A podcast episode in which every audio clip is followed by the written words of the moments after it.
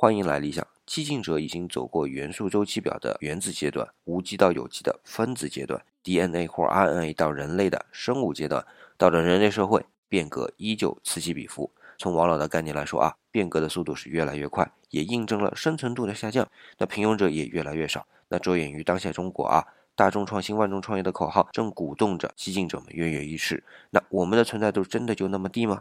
理想自己也或多或少的参与到这波浪潮中啊，看到很多所谓的创新不过尔尔，并非是颠覆性的，甚至连改头换面也不能算。老实说啊，原来我还真有点嗤之以鼻。现在看完王老的平庸者伟岸的观点呢，倒也释然了。毕竟真正的创新者是绝少数。而那些旧瓶装新酒的创新，甚至是组合排列的创新，更多的是体现出平庸者的伟岸。毕竟，重复认知存量是生存度不断确认的过程。比如，3D 打印的概念创新之后啊，精度的提升远比生物打印突破多得多。